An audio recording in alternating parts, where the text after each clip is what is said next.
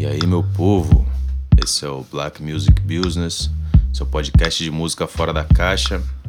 Esse é o nosso primeiro episódio oficial e eu sou Gabriel Marinho, fundador da Mondé, músico, produtor musical e hoje no nosso primeiro episódio temos aqui um, uma figura ilustre, a participação especial do meu grande amigo Marcos, a.k.a. Marcão Baixada, grande MC, produtor e também figura do, do mercado musical nos escritórios aí também. E hoje a gente vai trocar bastante ideia.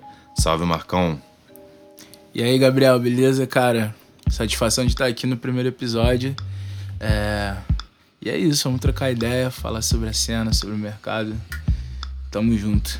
Massa, massa. Mano, bem-vindo. É... E a ideia hoje é a gente trocar ideia, a gente falar sobre uma parada bem interessante, bem importante, eu acho, que é sobre plataformas digitais, o que, que elas são, é, sobre agregadores também, principalmente, o que, que, é, que, que eles são, o que, que as plataformas são, o que, que os agregadores são e como é que eles têm mudado e como eles mudaram o mercado, porque o mercado musical hoje ele é basicamente pautado por conta dessa, dessa galera.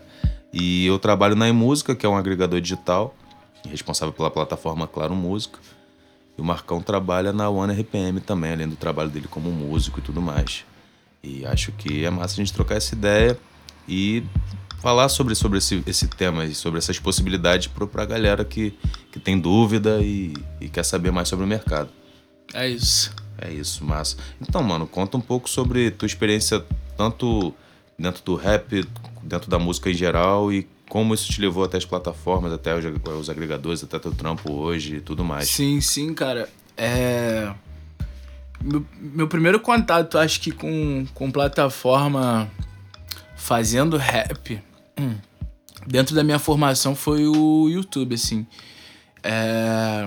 Pouca gente sabe, mas minha influência na música para fazer rap, basicamente. Quem tá ligado na minha história sabe que eu já tinha envolvimento com arte, com poesia, com com corre de sarau, com, com, com ação dentro da, de, de escola e tudo mais. E aí eu cheguei no, no Instituto Enraizado estudando é, produção musical. É, o que rolou basicamente foi que meu envolvimento com o rap veio pelas batalhas de, de MC, sacou? E aí as batalhas estavam ali no YouTube, basicamente, como eu já escrevia poesia, é, freestyle nunca foi muito minha, minha praia, assim, que eu cheguei a batalhar, cheguei a fazer algum, algumas paradas, assim, mais pro freestyle. Então, naquela época, hoje é muito. Hoje a galera meio que faz o rolê contrário, né? Hoje, hoje os MCs batalham, Sim. formam o seu público e começam a lançar músicas, né? Naquela época ali de. de entre 2006 e 2010, né? Eu comecei a acompanhar mesmo o rolê entre 2009 e 2010. Uh, os MCs batalhavam e já tinham suas músicas, já tinham suas discografias, então era tudo muito junto, assim, era tudo muito misturado, era tudo muito como é que eu vou dizer, era mais crua o, o rolê como um todo, né? Assim, não tinha essa coisa da pretensão. A galera se expressava da forma que, que podia, seja com música ou, foi, ou, ou seja fazendo freestyle, né? E minha pilha foi muito de tipo assim, pô, beleza, pô, ah, sei lá, o Gil faz freestyle, tá ligado? O Emicida faz freestyle, mas, pô, que mais que, que tem além disso, sacou?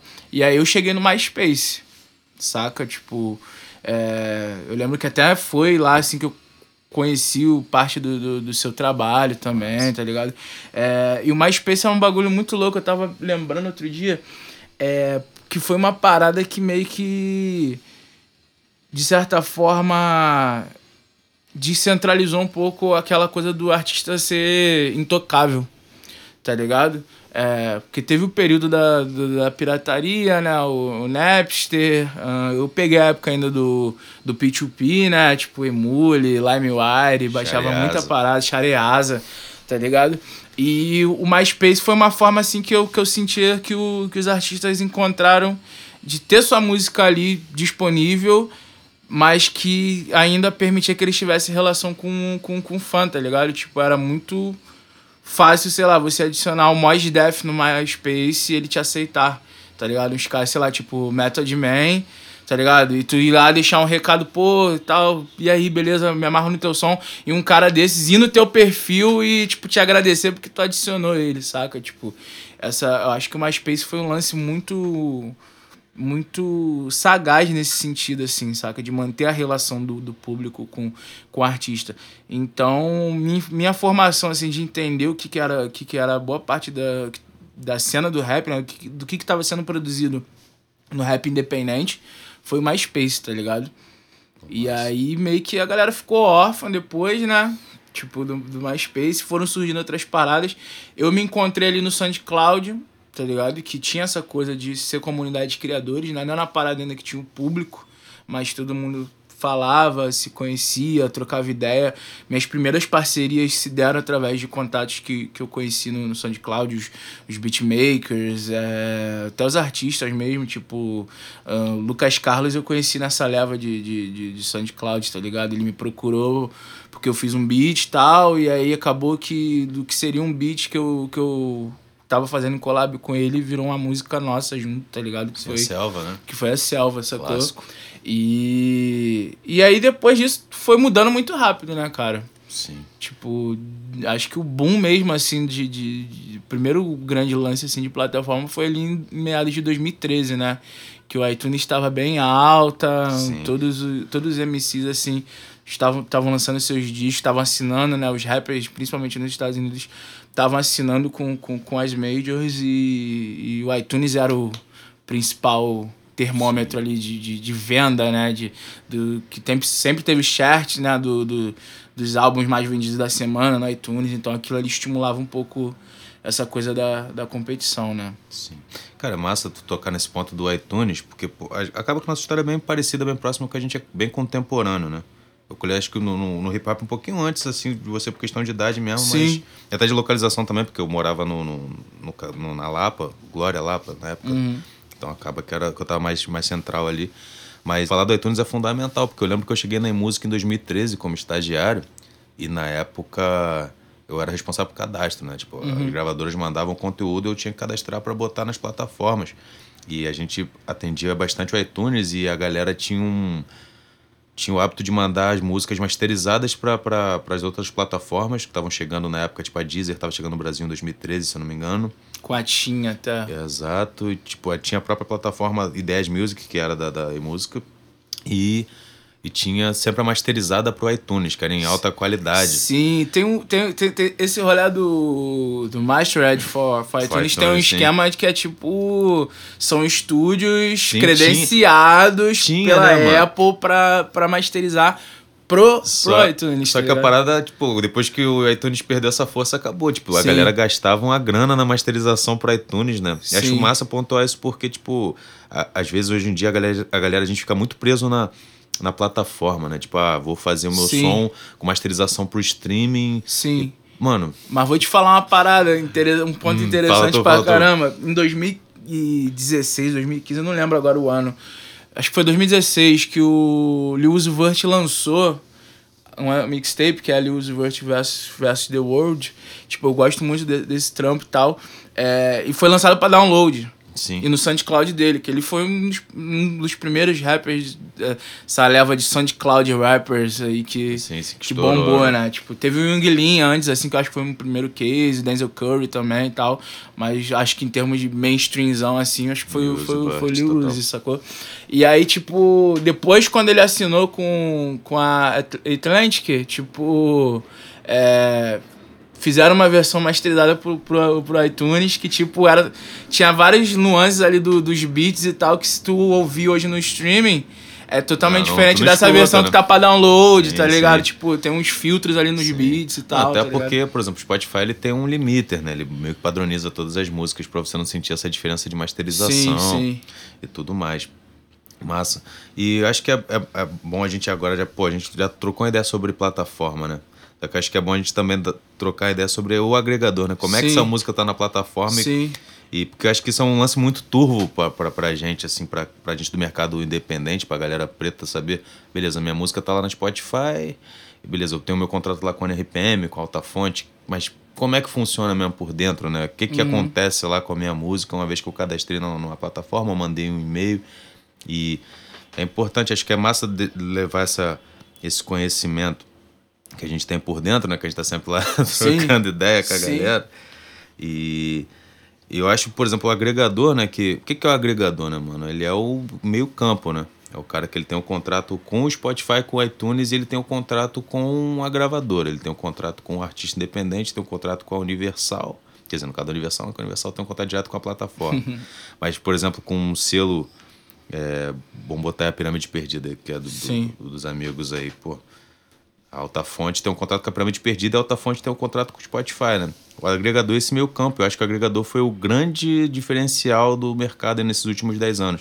Porque o agregador surgiu como uma solução para o problema da, da pirataria, de alguma maneira, que era tipo a chancela para tua música estar tá na plataforma oficial e você sendo um artista independente, assim. Sim. Acho que o agregador ele tem esse, esse papel muito importante, ele revolucionou o mercado. Se não fosse agregador, não sei como é que estaria, assim. Sim, tipo... porque querendo ou não, né, cara? Tipo, se pegar um exemplo da, sei lá, do próprio MC da mesmo, tipo, ele ainda pegou o rolê na, pra quem já mordeu um cachorro por comida de, de vender CD na mão, né? Então, tipo assim, o rolê, do, o rolê do independente era meio que esse. Ou você colocava sua música para download, que consequentemente era gratuito, Sim.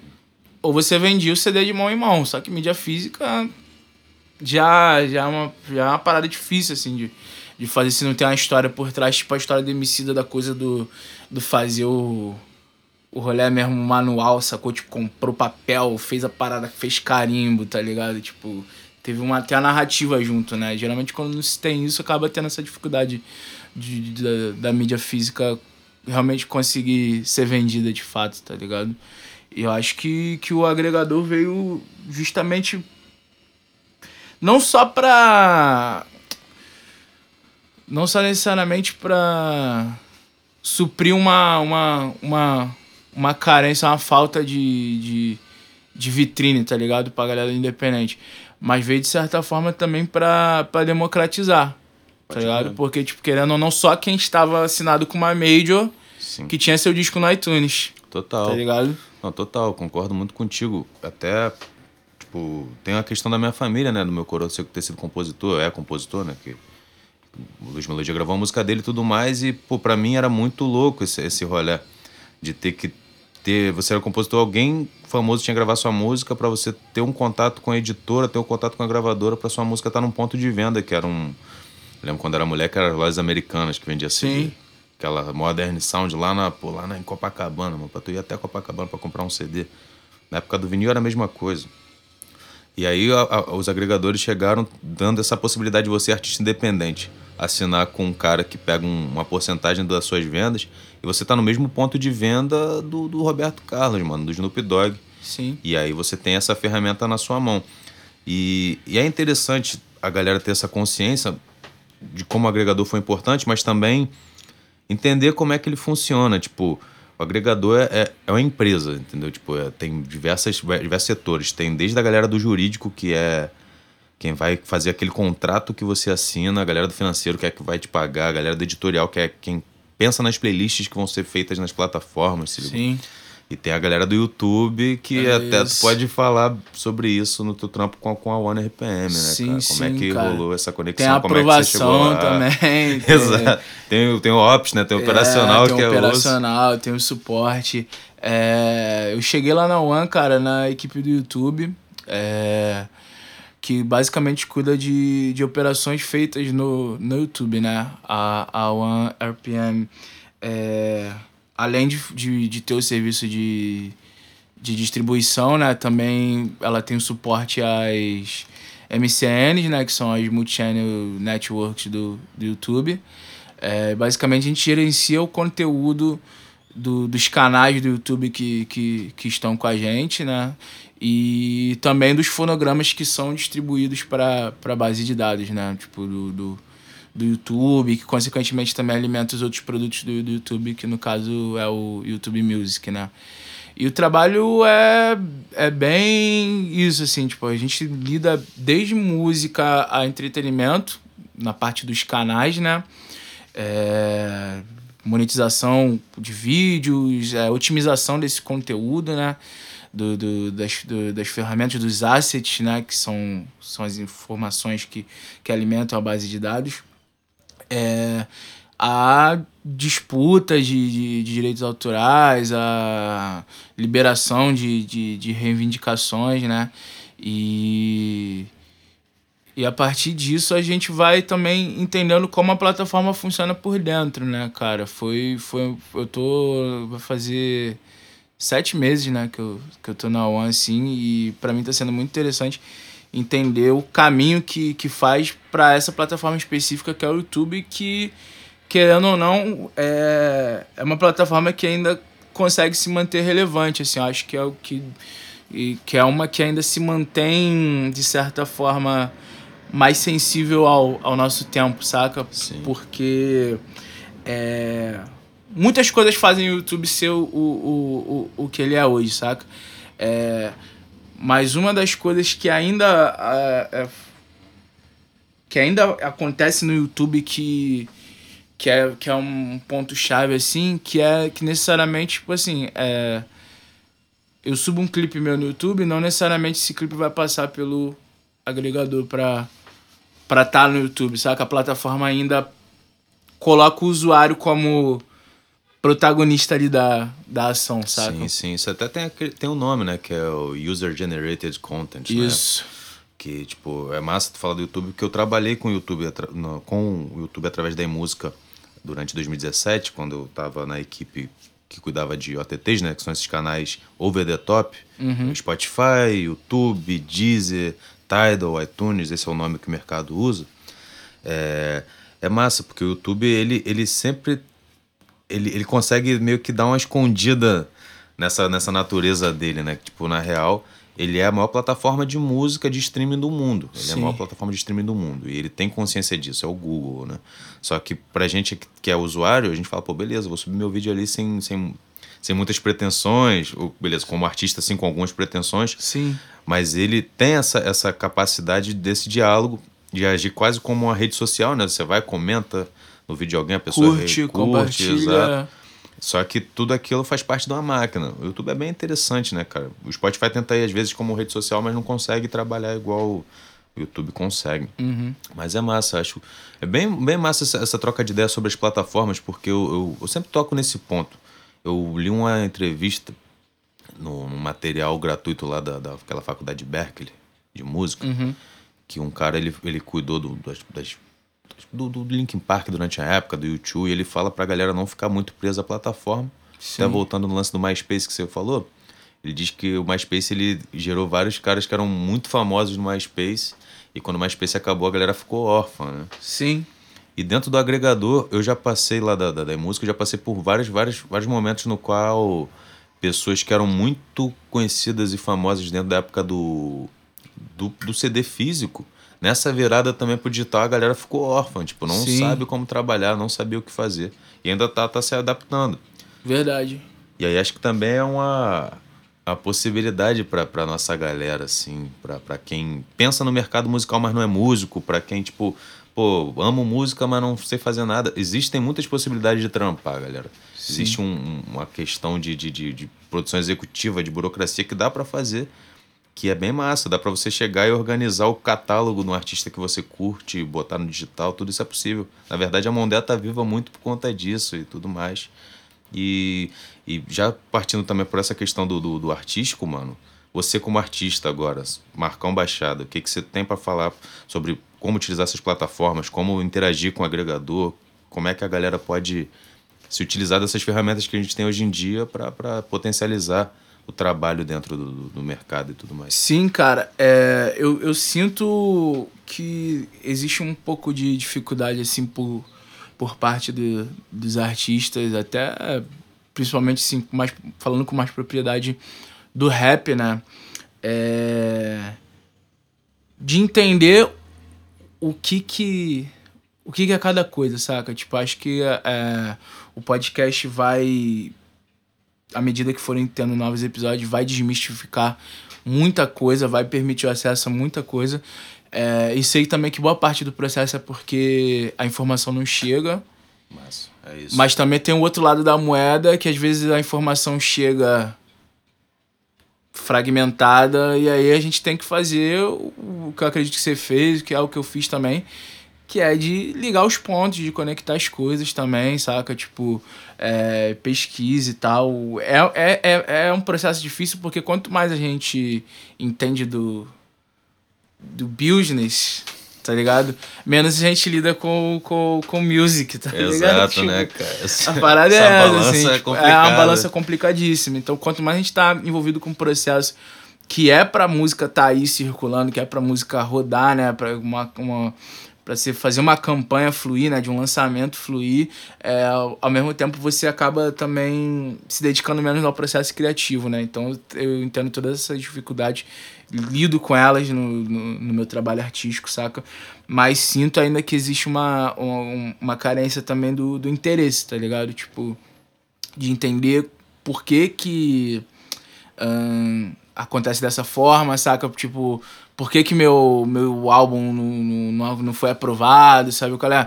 Essas coisas, coisas básicas, tipo assim, tipo, ah, cara, data de lançamento, sabe qual é? Tipo, pô, vou lançar uma música amanhã, tipo, é complicado, tipo, eu querer subir o arquivo hoje da minha casa, tá ligado? Até um clipe no YouTube, mano, tipo, Sim. vou lançar meu clipe, tá ligado? Tipo, ah, vou lançar o clipe, vou lançar o clipe hoje.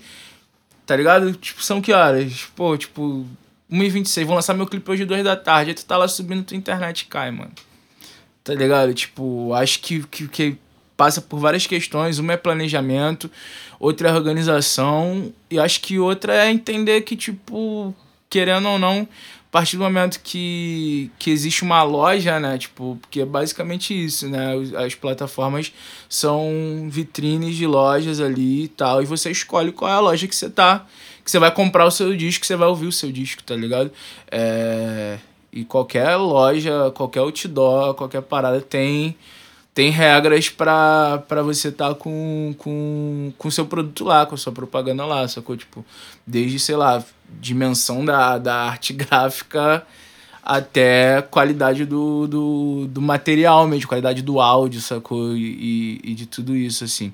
É, eu tenho buscado entender melhor isso para aplicar no, no meu trabalho já de, de muito tempo já eu sou muito é, interessado no assunto né? a gente tava falando do parte 1 aqui antes do, Sim, sim. do, do podcast começar eu acho que isso começou muito a partir dele assim de eu, de eu acompanhar o trabalho do, dele como artista como como como no Music Business mesmo, né, cara? Que ele fez em Anar, tá ligado? Produziu, remixou uma galera aí da, da música brasileira também, tá ligado? É... E acho que isso partiu muito daí, sabe? Tipo, pô, tem que estar tá inteirado disso, sabe qual é? Tipo, e... E é isso, assim, a gente tá caminhando, saca? Tipo, a gente tem modelo, a gente tem modelos e cases muito interessantes lá de fora. É, pô, a gente tem a, a Rockefeller como grande exemplo, né, cara? Na virada Total. dos anos de 2000, você ter ali uns caras muito cientes do, do, do que estavam fazendo, saca? Tipo, muito jovens e cientes do que estavam fazendo. É, e hoje você vê o modelo sendo reproduzido o tempo inteiro lá fora, né? Tipo, de, de labels surgindo, de, de, de bancas, de gravadoras, de, de, de, de, de agências que, que surgem nesse intuito, né? Do, do, do brand musical, do, do, do music business em si. E eu acho que é importante a gente é, não necessariamente replicar, tentar replicar o modelo de lá aqui, mas é, ter consciência de que a gente é capaz de fazer o, o nosso também, tá ligado? Pô, massa, é isso, cara. Concordo contigo plenamente. E é muito louco porque a galera, ela fica. Às vezes ela tem um preconceito com o artista que gera a própria carreira e tudo mais, mas. Cara, eu acho que esse é o futuro, sabe? Acho que hoje em dia o artista ele não tem como como acreditar no contrato que ele assina e deixar tudo na mão da gravadora e valeu. Ou que seja um Sim. selo. Antigamente era muito disso, né? Sim. Tinha muito disso, na verdade. Até o músico, ele era músico contratado da gravadora, ele ganhava um salário. O Sim. técnico de som ganhava um salário da gravadora e, e podia ficar meio que despreocupado de como a gravadora ia vender o, o produto. Sim. Acabou. Acho que isso acabou. Acabou já tem um tempo, né? Mas acho que agora que a gente aqui tá começando a ter consciência dessa necessidade que o artista tem de, de botar a mão mesmo, de ter Sim. o trabalho dele na, na, na mão. Sim, até da- da porque situação. se for parar pra pensar hoje, hum, é, o que tá acontecendo é o caminho contrário, né? As gravadoras grandes estão reduzindo o pessoal, Sim. é, tudo tá muito terceirizado, sabe? Tipo, antigamente você meio que era pego pelo braço pra, para fazerem tudo contigo. Ó, você vai aqui no estúdio gravar, você vai aqui assinar o, o documento, você vai gravar o clipe amanhã, amanhã é, no outro dia você tem a sessão de fotos e tal. E hoje é muito. Exato. Você... Ao contrário, assim, Exato. você acaba correndo bem mais atrás dessas coisas. É... Ou negocia também, Sim. sabe? Acho que tudo, tudo parte também do, do, do saber negociar, do saber o, o, o o acordo, o melhor acordo para você, o melhor contrato para você, né? Tipo, é, por exemplo, hoje a maioria dos agregadores trabalham com, com porcentagem de vendas, Sim. ou você paga uma mensalidade e aí eles não ficam com, com nada do, do, do dos royalties, Como né? é o caso da Cid Baby, né? Isso, Baby exato, exato. Tratório, se eu não me engano, também tem um modelo desse. Sim, é. Por exemplo, a Tratório é interessante porque ela tem outras ela acaba se desmembrando em outras coisas que tem um rolado físico também. Sim, tem, sim. Tem, tem um lance que eles produzem físico. Sim. Então é muito disso, de você entender o que que. O que, que flui melhor pro, pro seu trabalho também enquanto artista, saca?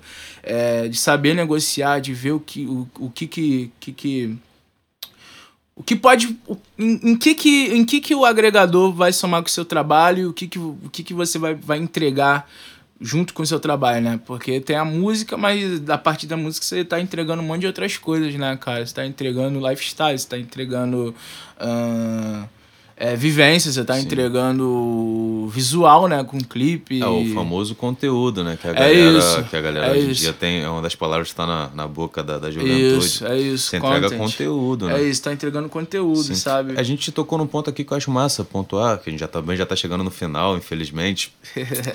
Mas é, por exemplo, a gente falou que de agregadores e gravadoras. Hoje em dia os, os agregadores estão tendo a postura de gravadora, mas acho interessante pontuar mesmo quem é agregador. Tipo, Altafonte é agregador, NPM, a música é um agregador, a Tratória é agregador. Essa galera tem, claro, porque as gravadoras hoje em dia elas não trabalham da mesma forma. Por isso que eu falei que os agregadores são muito importantes no meu ponto de vista. Sim. Porque hoje em dia as gravadoras tentam emular assim alguns alguns modelos de negócio dos agregadores. Sim. Mas o agregador ele tem uma, uma logística diferente. Acho que o artista tem que também se ligar nisso. Você que está começando quer, quer saber como é que funciona, o agregador ele não é um gravador. Ele é um, um facilitador, podemos assim Sim. dizer. É, ele é uma ponte. Uma ponte, exato. É uma Às ponte. vezes, alguns agregadores também dão, dão um advance, né? Um, uma grana antes de você fazer o seu trabalho para você lançar com eles, mas é diferente. É, as gravadoras ainda têm, têm uma estrutura mais robusta e, e outros braços, outra, outro nome, outro patamar em, em questão de, de notoriedade e tudo mais. Mas os agregadores têm essa. essa vem vem é, caminhando para se tornarem gravadoras também, mas é importante pontuar porque às vezes a, parece para quem está começando que o agregador é uma gravadora Sim, e tudo mais. sim, e eu acho isso sim. perigoso, acho isso perigoso. Sim, sim. Fica, ainda ainda é, vai de- sempre de encontro com aquela coisa da informação chegada, a gente entender né, o que, que é cada coisa e tal. É, naquela nossa troca de ideias também, a gente tava falando muito sobre isso, né? Que às vezes fica muito turvo. assim, é, é, dentro do, do, do, da- do gerenciamento mesmo do, do, do, do, teu trabalho, da, da carreira musical, o que, que é label, o que, que é manager, o que, que é booking, saca? Tipo, às vezes a galera acha que tudo é uma coisa só, que, que um único, um único facilitador vai prestar o serviço de, de três outras coisas que são Com- com completamente certeza. distintas, saca? Tipo, acho que, que é isso, assim, cara. A gente tem muita ideia pra trocar, tu vai receber muita galera aqui pra, pra desmistificar boa parte de, de coisas que, que esse papo acabou também chegando, sacou? sim. Aonde esse papo acabou chegando, saca?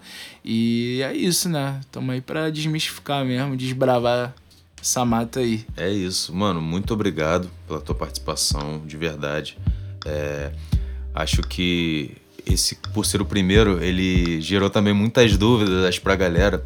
E quem tiver dúvida, tiver sugestão, manda e-mail pra gente, mondeaproduções.gmail.com.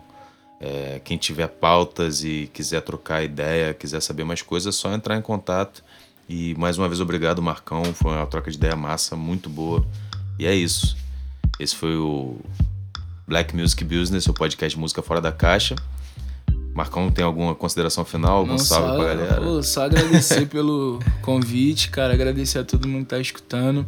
Espero ter contribuído aí com, com a minha participação. E qualquer ideia também, quiser trocar, é só dar um alô aí nas redes sociais. Mano e meio. Tô aqui com a família Mondé também. E vamos que vamos. É isso.